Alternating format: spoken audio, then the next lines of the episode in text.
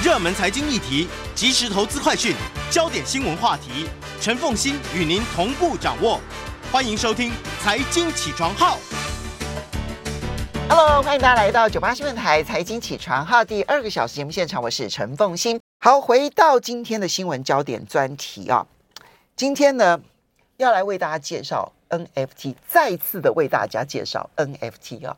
那可是跟之前呢，比如说我请冯博汉冯老师来介绍 NFT，他是从学术研究的方式来看待 NFT，或者是说 Jamie 啊，他来这个谈这个 NFT，那么他是用一个观察者的角度，然后来看 NFT。今天呢，这一位呢，他是实际上面已经开始操作 NFT 的人哈，而且他要告诉大家说呢，这呃。因为他出版了这一本书哈，就从去年底开始写，是啊，NFT 实战圣经，胜利的胜啊哈，实战圣经，这是由野人出版社呢所出版的。他要告诉大家说，如果你没有看过这一本书，请你不要买 NFT；如果你没有看过这本书，请你不要发行 NFT。嗯，好，在我们现场这本书的作者。刘成浩，Hello，陈浩早，凤馨姐早，还有各位听众朋友，大家早。这个没有看过这本书，不要买 NFT，是出版社帮你下的标题，还是你自己也真心的觉得这是很重要的概念？呃，这个标题其实是我在去年七月份的时候，在一场演讲上面的一个标题。因为当时我演讲的对象是一群呃平均年龄大概六十岁左右的企业家，那他们都很想要知道这个新科技怎么应用。那听到很多的新闻里面，可能已经谈到说，嗯、哦，好多人因为因此一夜暴富。那到底是不是我们要赶快去投入这个领域哦？但是我知道这个科技很新，有很多大家不为人知背后的部分，所以呢，我下了这个标题，就希望在你做出下一步决定之前。你最好先看过这支影片，对，最好要先懂，对不对？对，其实就是说，你不要，千万不要一窝蜂，因为呃，NFT 是可以改变很多，嗯，它也未来有一席之地，但是如果一窝蜂，就会。就就会出问题。嗯嗯嗯，其实大家在投资的时候都很清楚一句话，就是说不要买你不懂的东西。可是遇到这种我们有 FOMO 的情况，就是好像害怕错过了什么的时候，你就会失去了。对对对，就会开始失去判断力，开始觉得这个好像也不错，那个听人家说很好，然后就开始投入。最怕的就是呢，有人告诉你说这个很赚钱，请你来投资这样子，那通常是诈骗诈骗的可能性是比较高。对，好，那你自己啊，其实是一个连续创业家。是。你原本就在经营，就是各种领域的专业网红，嗯，然后帮他们设计个人品牌、个人形象，是。所以你本来其实就是对于网络行销，还有包括了就是个人形象这一类，就是很熟悉的。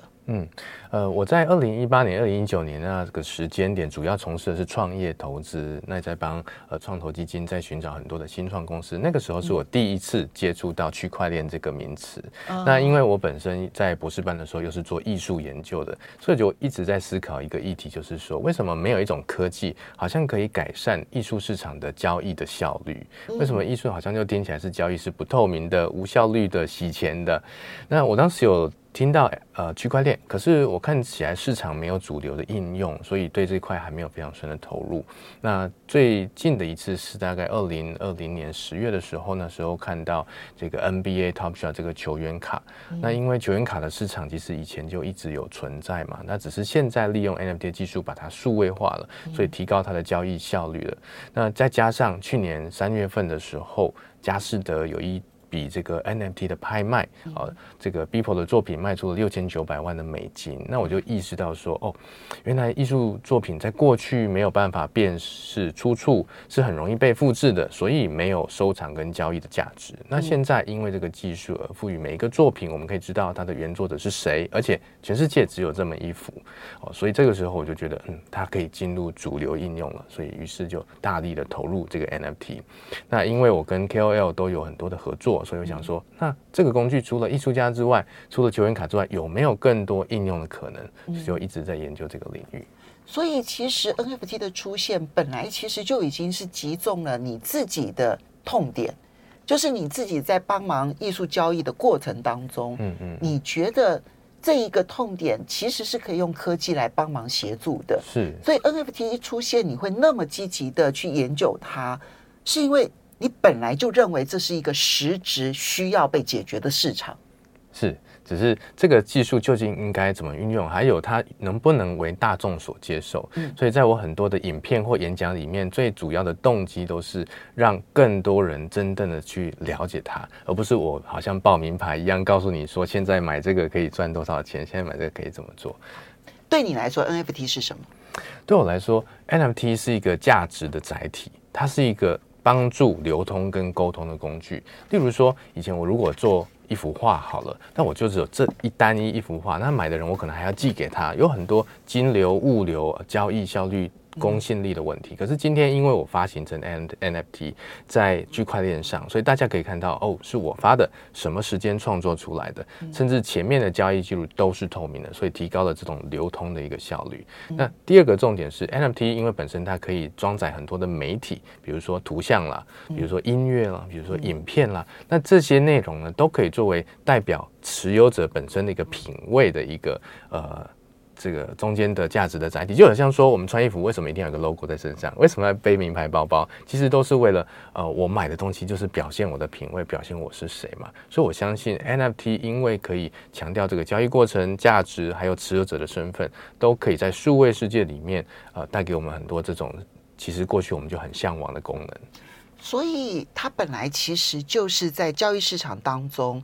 它最困难的点被解决了，那就是我怎么去解决这里面的复制的问题、盗窃的问题，嗯嗯，然后或者是这里面的这一个就是模仿的，呃，不，嗯，包包括了这个这个仿制的问题，就这一切，其实你觉得它就是一个解决这些问题的工具。可是你这样听起来的话，好像这 NFT 都还是比较集中在。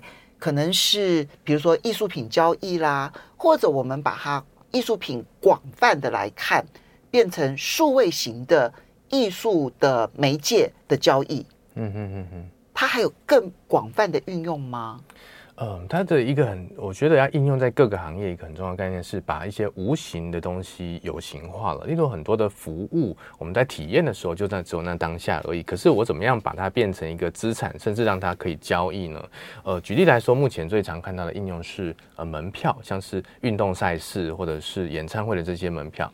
那以前我们可能就是一张纸。然后去看完这个演唱会之后呢，啊，这张纸就没用了，撕掉了嘛，嗯、那我们就丢掉了。可是现在如果你们，我以前都会把它给保留下来，后来我发现保留很痛苦。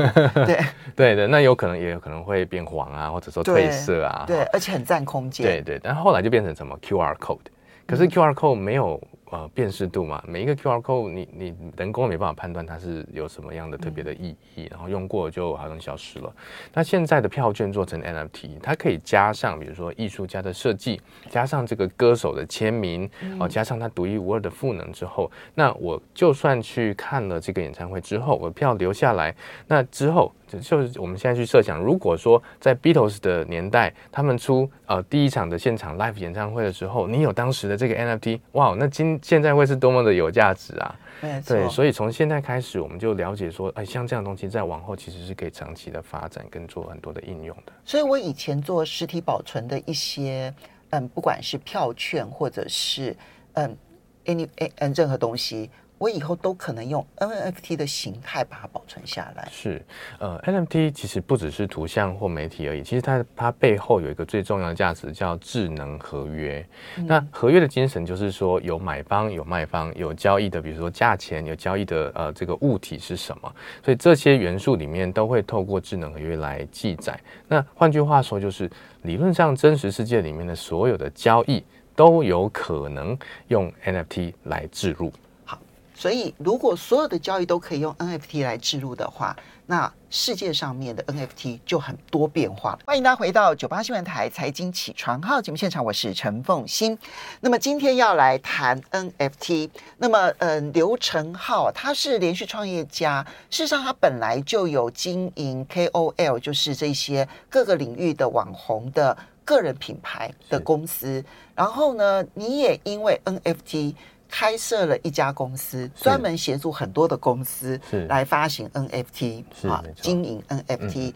那你写了这一本书的目的，不是要叫大家买 NFT，其实刚好相反，就是说你不懂之前，请你千万不要买 NFT。嗯嗯可是 NFT 好，所以你这边写了这本 NFT 实战圣经，胜利的胜啊。我想很多人都会有一个疑惑，就是说，比如说像这个球员卡当中的 Top Shop 哈，就十个最佳好球是啊。虽然是一段影片，可是我们现在要下载影片太容易了。嗯那我这个我拥有这个 NFT，跟我去下载影片有什么差别？嗯嗯，其实这就像是说，呃，我常常用一个比喻说，我们在真实世界里面，大家会喜欢背名牌包啊，可是我们也知道，有些厂商他们会出所谓的高仿包。就是外表长得跟这个名牌包长得一模一样，连摸起来可能也一样，但是有一些细微的差异，比如说序号啊，摸起来的做工，因为可能不一样，可是一般人是看不出来的。对，所以 NBA Top Shot 的影片虽然说在 YouTube 你可能也可以找到非常像的同样的 moments，可是呢，因为它没有被变成 NFT，它没有在区块链上面有个公开的记录，所以它并没有 NBA 官方的授权。嗯、那假设今天呢，我们自己去 YouTube 下载了这段影片，说，哎，我这个也是 NBA 的 Top Shot 的球员卡的时候，只要懂得查询区块链的人就可以知道说，哦，no，你这个是你自己下载的，它并不是正版授权的。所以这是利用区块链不可篡改的特性。是，对。那就好像说我今天虽然一个背了一个看起来跟名牌包一模一样的包包，可是人家如果问我说，哎，你这哪里买的啊？多少钱？我就会开始觉得无地自容，非常的尴尬，对不对？嗯、对。所以技术虽然不能。能说保证所有的事情都被解决，可是呢，我觉得它可以发挥在我们整个社会文化一个很大的改变的作用。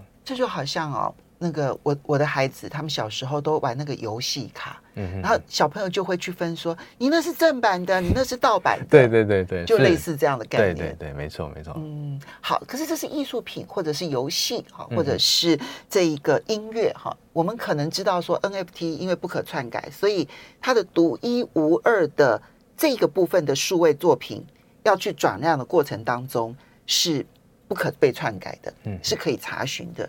可是你书里头提到，它在地产上面，是它在治理上面，嗯嗯，还有包括了时尚上面，嗯嗯，都可以运用。怎么用？嗯哼，好，那我们谈一谈地产哦。其实，在去年也有蛮有一段时间很热门，说大家喜欢买所谓的元宇宙里面的土地哈。对。那其实我们早就已经习惯在元宇宙呃，在数位世界里面哈购买这些地产了。怎么说？比如说今天我们要建一个网站，我们就会需要买一台主机来存放我们的网站。嗯、我们需要一个网址，就好像我们这个土地的一个地址，告诉人们我的。这个房子建在什么地方？所以这样的概念其实是在 NFT 世界里面是一样的，唯一的差别是，因为 NFT 它是独一无二的，所以这些地段就有了地点的差别。所以当我们都被列在这个地图上的时候呢，我就会有这个是热门的地点。我旁边假设是 Nike 开了一个它的土地大土地在这边，以后我们会预期很多人会进到 Nike 的土地里面去逛它的购物中心，逛它的品牌旗舰店，所以他会看到我旁边的这个。但这个听起来，它就必须要跟元宇宙结合才可以。是，正因为跟元宇宙做结合，所以它的土地就会具有跟真实世界一样的呃，location location location 这样的一个特质存在了。那这里面就牵涉到说，那我认不认同这个元宇宙？这个元宇宙会成功，还是另外一个元宇宙？要看谁的元宇宙会成功。对的，对的。你要先判断谁的元宇宙会成功，然后在这个这个成你判断会成功的元宇宙里头去找到好的地段。是是是。哇，这个判断能力很很需要辛苦的研究哎，对对，所以说我觉得我自己的经验来说，因为呃我在之前从事的是创业投资的行业，所以也评估很多的这些呃公司，所以其实大众在面对元宇宙、面对 NFT 的时候，也需要这样的投资评估能力，就是他背后经营的团队是谁，他所建立的这个项目是不是很 solid、很可靠哦，你才能够说我买进去的资产在未来可以长期的被运用，否则你就只是买了数位。这个区块链上的一段资料，可是你可能也没有应用的地方。嗯，对，因为买空卖空嘛，或许那个那从头到尾它可能就是空的，嗯哼，对不对？但它有狮子大发展的可能性的，其实未来也可能是存在。是，如果那个元宇宙发展的好的话，嗯嗯啊，就好像你现在到了一个这个，嗯嗯，假设说你是在两百年前，然后在纽约买一块地，是，是，对不对？好，就类似这样的概念。对对对，没错没错。那治理呢？为什么 NFT 可以用在治理上面呢？嗯，那因为 NFT 是一个独一无二的凭证哈。那我们想象一下，呃，现在我们这个区块链有个概念叫做 DAO 啊，DAO 就是 Decentralized Autonomous Organization，、嗯、就去中央化构呃的自治组织。对对对对，那就是我呃，这个就好像说有一个公司，那个公司呢，它没有老板。啊，但同样的呢，这公司里面每个人也都是老板。那我们要知道，谁是老板，谁来治理呢？就是你持有这个组织的治理代币。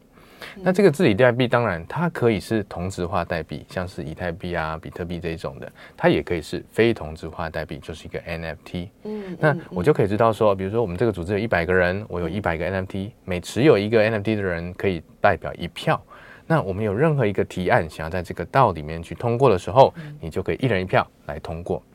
这有点像是啊，如果我们现在看实体公司，它最重要的决策理论上是要通过股东大会，是对。可是股东大会现在要召开太困难了，对。它等于是在网络上面随时可以开这一个嗯、呃、非嗯、呃、去中心去中心化的这一个自治组织。的股东大会，对，没错，随时召开，而且任何人都有提案的权利。就我们也可以提说，哎、嗯，我们这个道假设说啊，我们有一笔基金在这里面，哎，我们一起来做一个什么事情？我们来发行一个漫画啊，甚至是我们来一起种树做公益。哎，我可以发起这个提案，然后交由大家来的投票，通过了以后，这个钱就会透过区块链拨下去给执行单位，然后他就可以去执行了。OK，这个是在、嗯、如果你你。当然，我们用现在的公司组织，我们觉得好难想象，没有董事长，没有总经理，是是，是啊，没有执行长。嗯嗯。可是在，在呃币圈里头，其实道已经非常非常的流行了。呃，对对对，特别是在金融的领域啦，因为金融领域有很多的运行的功能不必人工，它可以透过智能合约来自动的做交易，那这样就可以大幅的提高效率。嗯、所以实际上需要的人力其实就很少。那时尚呢？时尚的部分其实又跟元宇宙有点关系哈。呃，举例来说啦，我自己有买一个 NFT 是 Adidas 出的。那它这个过去我们都知道，这些服装，其实在潮牌的服饰里面本来就有限量跟炒作的这个潮牌服饰的一个风气在啊。大家只是为了说，哎，我赶快排漏夜排队去买啊，买到限量的，然后我隔天就可以卖到更高价钱。那在这个 NFT 它是怎么运作的呢？好，所以 Adidas 这一次全球发行了三万套的这个 NFT，它的名称就叫做 Into the Metaverse，就是进入元宇宙。嗯，所以这个 NFT 你持有的话呢，你可以在今年的时候向他们去兑换一个一套实体的服装。嗯，这个实体服装总共有四件，然后有外套、有长裤、有帽子、有帽 T 这样子。那在兑换之后呢，你这个 NFT 同时还可以变成一个进入。呃，Adidas 的元宇宙的门票，就是这个门票只有你有 NFT 的人才有权去进入，所以它可以连接呃实体的物品跟虚拟的 NFT 之间来做一个凭证。嗯，诶，所以难怪很多的时尚公司他们现在都要积极研究 NFT。好，可是其实这里面现在其实嗯，这个嗯 NFT 的风潮从去年开始讨论到今年初，我觉得就是一个高点。现在的交易其实已经有点交易热潮都已经降下来了，嗯嗯，那么当然也跟这里面发生了非常多的诈骗啦，或者是一些这一种嗯问题，其实是有关系。到底有哪一些风险？你这是你特别要提醒大家，因为我们刚刚讲都是正面的，嗯嗯嗯，可是哎。欺骗的人很多，是是是，工具本身是中性的，然后可是就看人怎么去运用。那最常见的一种所谓的嗯诈骗，就是我们讲的 rug pull，就是呃卷地毯、卷铺盖走路的这样的概念哈。意思是哦，当我发行这个 NFT 的时候，比如说我有一万个 NFT 的头像，可能都是像素型的，那我就告诉大家说，哎，你买了这个 NFT 呢，后续我会去做卡通，我会去做电玩游戏，我会帮大家建一个元宇宙。所以你买了一个我即将要发行的游戏的 IP 了，对，是，嗯、那你就是元老级的，以后它会升值啊，要赚钱的机会。可是它实际上有这一万个，我每一个假设都卖零点八个以太币就好了，我就有八千个以太币在手上嘞。嗯、这个时候要不要做，就是我决定了，不是你决定了。对 对，所以很多的这种项目就是，哎，我收了一笔钱之后，可是我不做事，我就消失了。我承诺要做的事情不做，嗯你能拿我如何？对，因为很多时候发行的项目团队根本是匿名的，嗯而且在区块链上发行，他连 email 认证地址他都不需要。对啊，在区块链上面，它其实就是去中心化，然后每一个人其实都你都没有办法去验证他是谁。对对，所以你也拿他没办法。所以可是就是明明是一个优点的呢，就变成了是一个我们的弱点，大家没有办法去重视到的地方。就如果说 NFT 发行很成功，然后理论上这个 IP 是受欢迎的，嗯。那这个 IP 受欢迎，理论上来讲，我未来要推出来的，不管是游戏或者是一出一出戏哈，嗯嗯嗯，或者是呃一部漫画好了，理论上来说，它也应该会成功，所以它本来就帮助成功，可是它也很容易变成一个吹牛大会的诈骗的舞台。是是，就跟新创行业其实也是一样的。很多时候我们建立很多的愿景去募资，可是募到之后，你到底能不能做出来？那个又是另外一个阶段了。嗯、那第二种常见的诈骗就是所谓的呃复制别人的项目，嗯，有一些经过认证很成功的项目，哦、呃，比如说在去年像是无聊猿这样的这些呃明星艺人、球星都很喜欢的头像项目。那因为很多人会去呃复制他这个项目之后，重新在区块链上面去上传。那针对比较小白啊新手，他就不知道如何判断说我这个到底是正版的还是盗版的。哦。学习正版跟盗版在区块链上面的分别，也是一一门学问。至少在我孩子小的时候呢，我永远学不会，但他们都会，所以要先学会，对不对？是是是。休息一下，马上回来节目现场了。欢迎大家回到九八新闻台财经起床号节目现场，我是陈凤欣。在我们现场的呢是刘成浩，他自己是连续创业家，也是 NFT 的创业家。他出版了这一本书哦，NFT 实战圣经，要告诉大家，NFT 确实可以改变未来社会，或者说它已经改变了很多地方的交易。那只要有交易，大概就可以用得到 NFT，甚至我们个人都可以运用 NFT。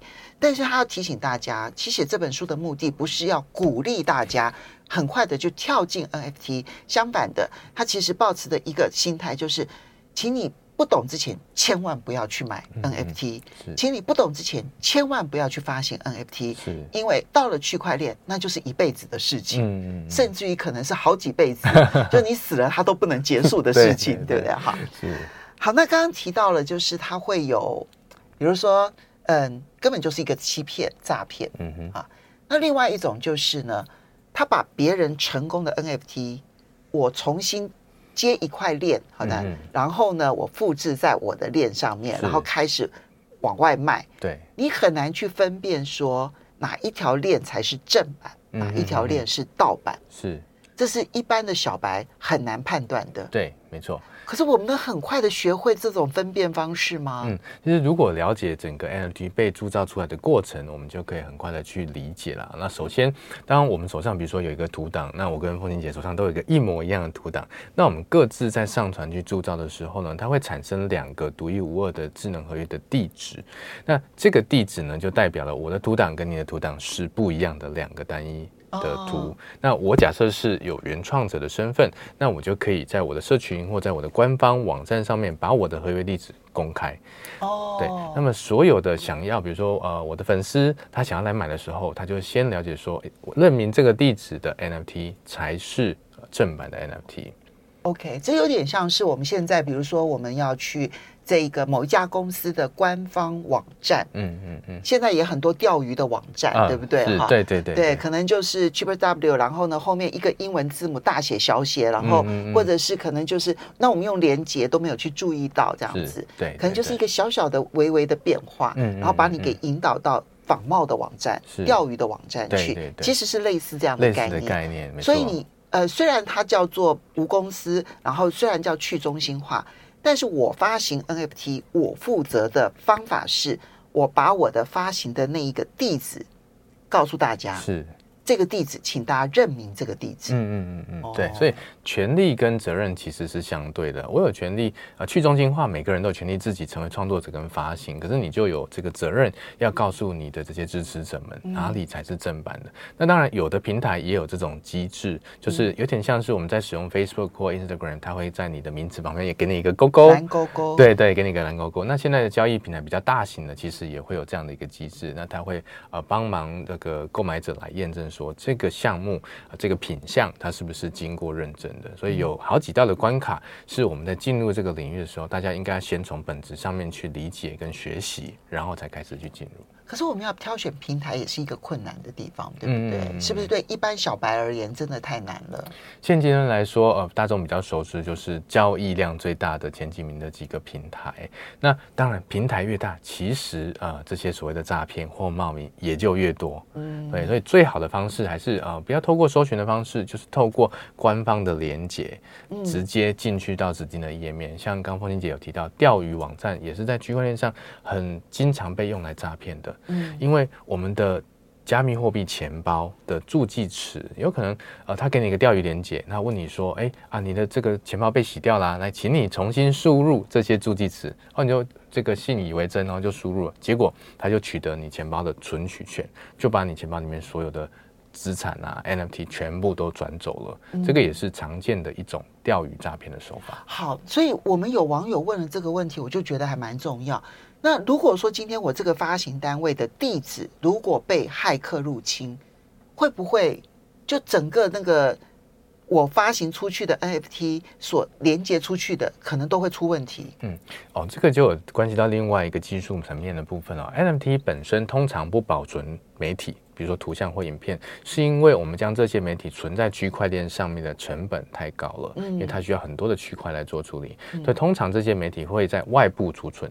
那在外部储存的时候呢，有呃两种比较主流的选择了，一种就是所谓的中心化储存，比如说存在我自己的官方网站上，然后这个 NFT 里面存了一个呃网址指向我这个网站。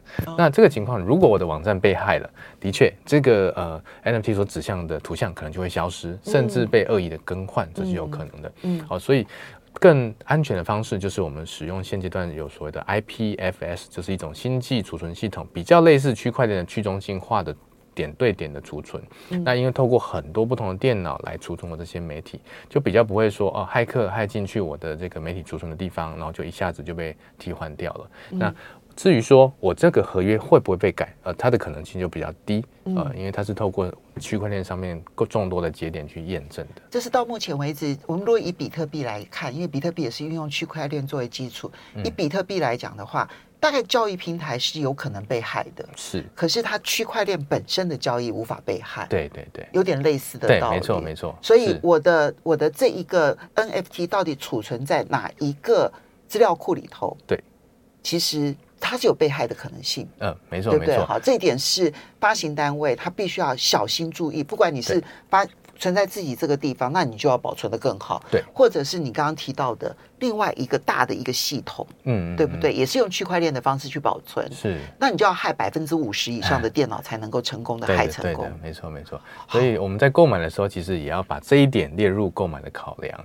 像去年有有一些项目一开始很受欢迎，哦、呃，它也卖的很高价了。可是后来呢，我们大家慢慢的会看技术，就发现说，哎，他原来把这些图像存在他们家自己的官网里。那万一说我买到的是一个非常稀有的头像，可是呢，因为他的私心，他就把它调换成一般的头像了，那我的权益就受损啦。所以于是这个项目的价钱很快就跌了三倍以上，所以这个也是要很注意的地方。所以 NFT 的储存地方也是一个很重要的一件事情。是是。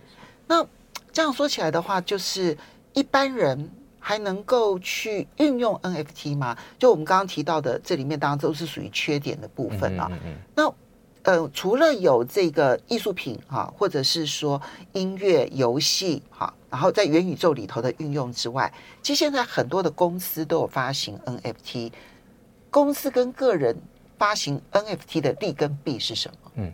呃，发行 NFT 的话，因为它的交易都是透明公开，而且我们跟顾客之间的关系是直接连接到他的钱包的关系。我举一个例子来说，如果我今天发行了一万张的 NFT 的会员卡，那这一万个人他持有我的 NFT 的时候啊，我可以随时透过区块链上面的技术，知道说这一万个人他们的钱包里面有多少钱，然后他还有什么其他的 NFT，那我就可以去从这些消费者行为里面去观察出他的消费习性。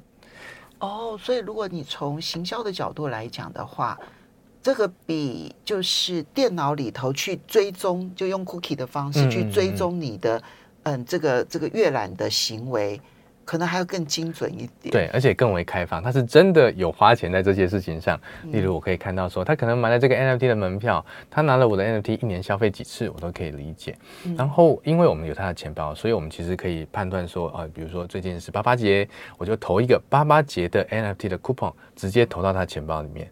诶呃，我们平常 email 现在已经不太会收了嘛，哈，因为太多的垃圾信了。嗯、可是你今天在钱包里突然多出了一个 NFT，你就会去注意到它，说，哦，那我是不是可以拿这个 NFT 去兑换商品啦，呃，去来店里啦，啊、呃，去消费折扣啦，就抵抵扣券。对对对，嗯、那对于厂商来说，这个主动性跟跟顾客之间的关联性就越强了。哦，所以这个是一般的公司、嗯、其实可以作为行销的工具。是。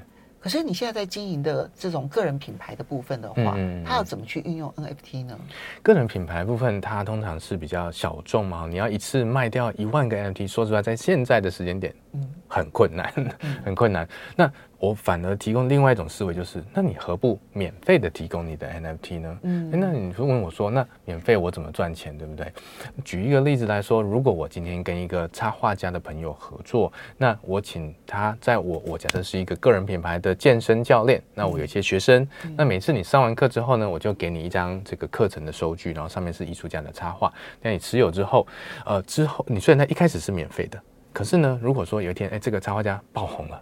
你手上这个 NFT 可能就有人想要收藏喽。哦，那我把它卖给别人之后，那我当初在发行的时候，我可以制定一个版税，例如说是百分之十。那你每交易一次，我都可以收到百分之十。对，这个也是 NFT 当中很特别的一个运用。对，时间的关系哦，要非常谢谢刘成浩带来的这本 NFT 实战圣经。